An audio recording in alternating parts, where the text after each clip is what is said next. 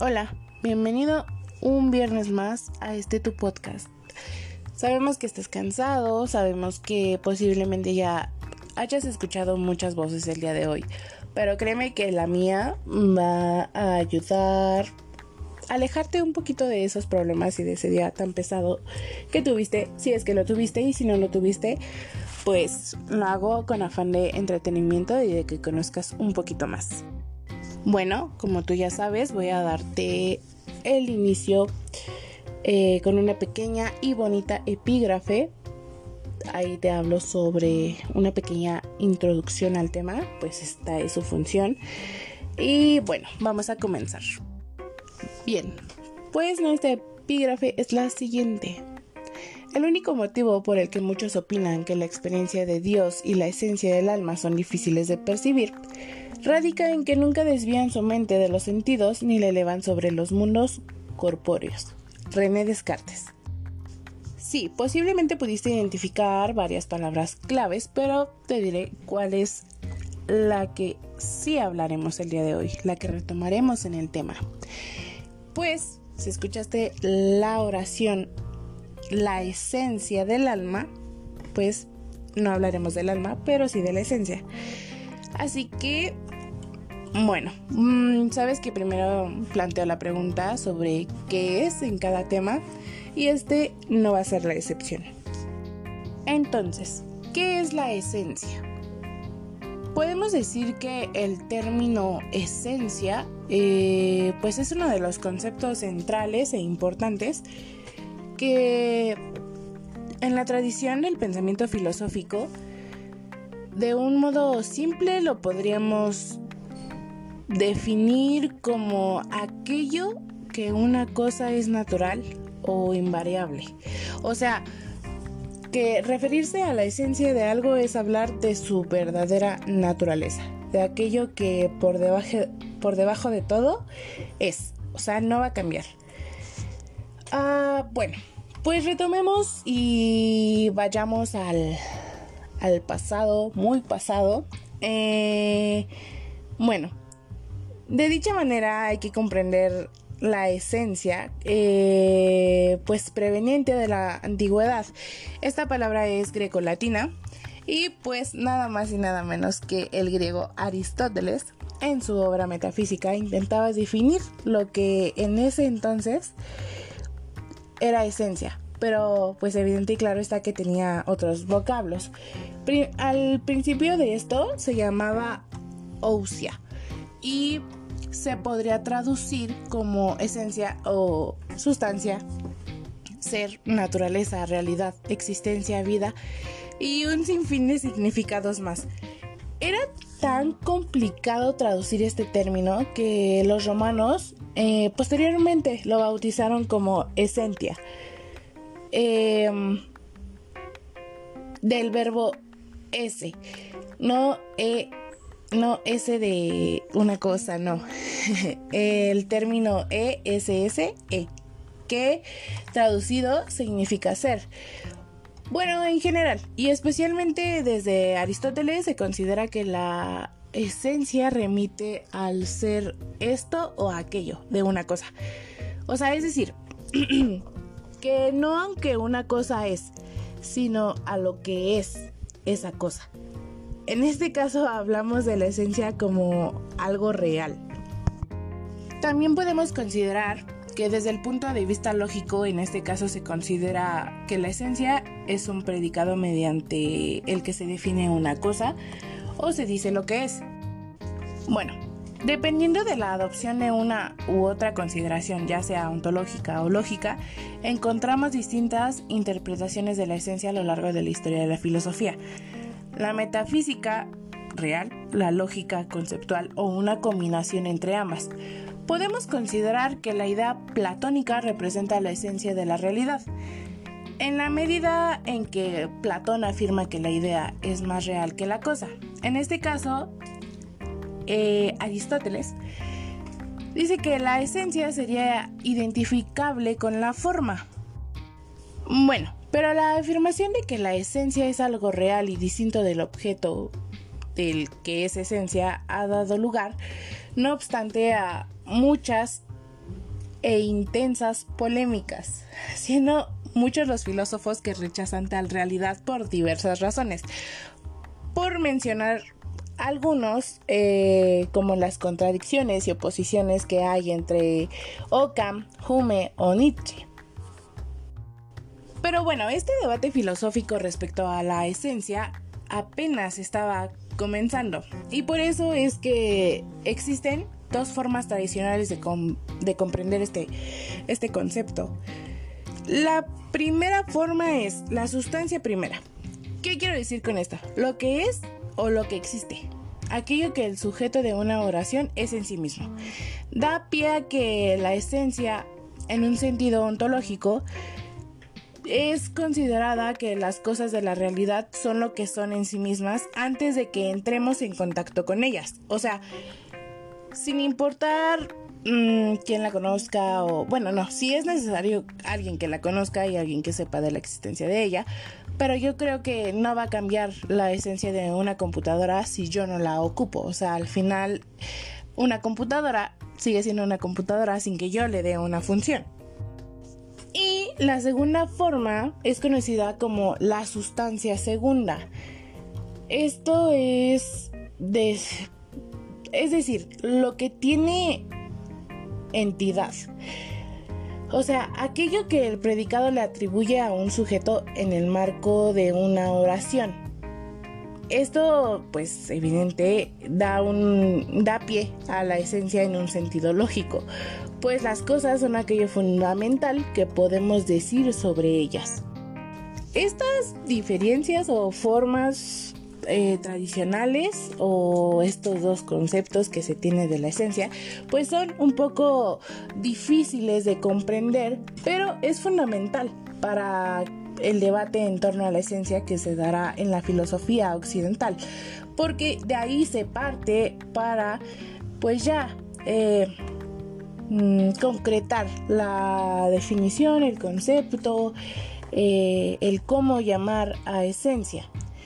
Bueno, el debate entre estas dos posturas, la que entiende la esencia como algo propio del objeto y la que entiende como algo distinto y posterior al objeto, pues se prolongó en la obra de los pensadores más importantes, como los tres anteriores que ya mencioné.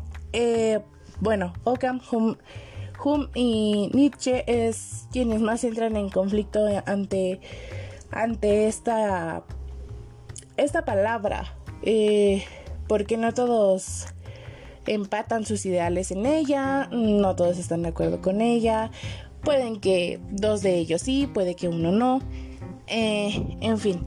Entonces el debate se, se acentuó cuando la tradición medieval cristiana que encontraba a Dios en el corazón en la pregunta sobre la esencia de todas las cosas y pues comenzó a derrumbarse en el Renacimiento.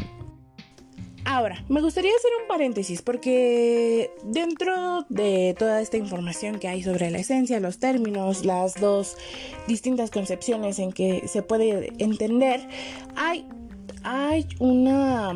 Mm, pelea, una lucha, un versus, un face to face entre esencia y existencia. Esto en verdad es algo que cuando yo comencé a leer y ah, como a tratar de comprender, me, me voló un tanto la cabeza porque pues de mi parte sí encuentro la diferencia, pero ya una vez que empiezas a leer y a indagar y a realmente comprender el tema, pues dices tantos términos para algo similar. Podrían llegar a ser sinónimos, pero no, no deja que hayan mm, una igualdad total y completamente entre estos dos términos.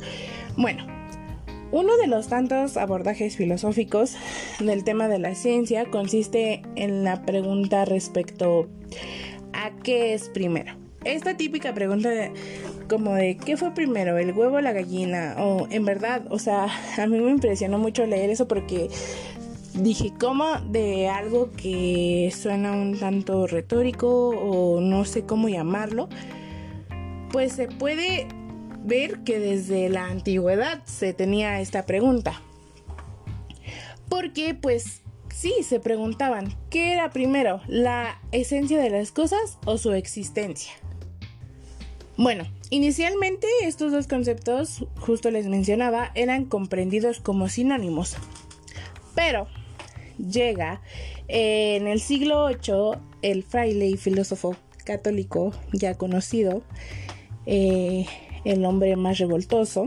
Se podría decir que él podría ser y tomar el papel de los hermanos Flores Magón cuando se oponían a la dictadura de Porfirio Díaz, pero él es Tomás de Aquino con la iglesia y pues él se tomó, se dio a la tarea de definir estos dos conceptos como dos miradas completamente distintas.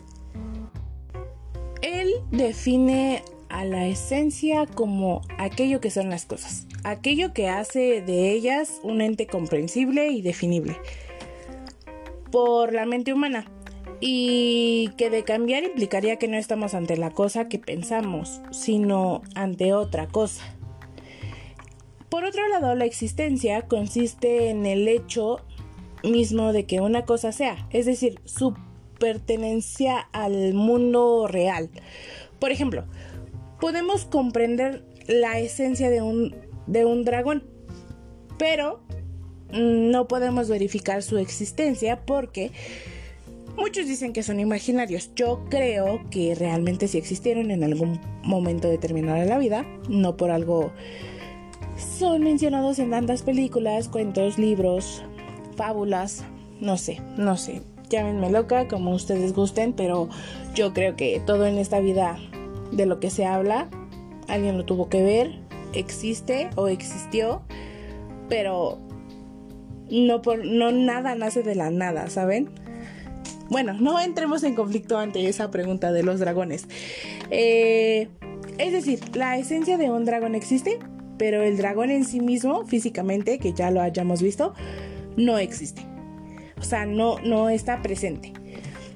Esta distinción también puede entenderse como una forma nueva de retomar los dos conceptos anteriores de esencia, que era la sustancia primera y la sustancia segunda.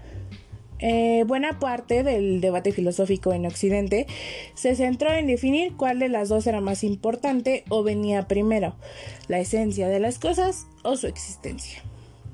Se las voy a dejar esa pregunta para que la analicen, la piensen y yo creo que sí pueden llegar a tener una respuesta concreta.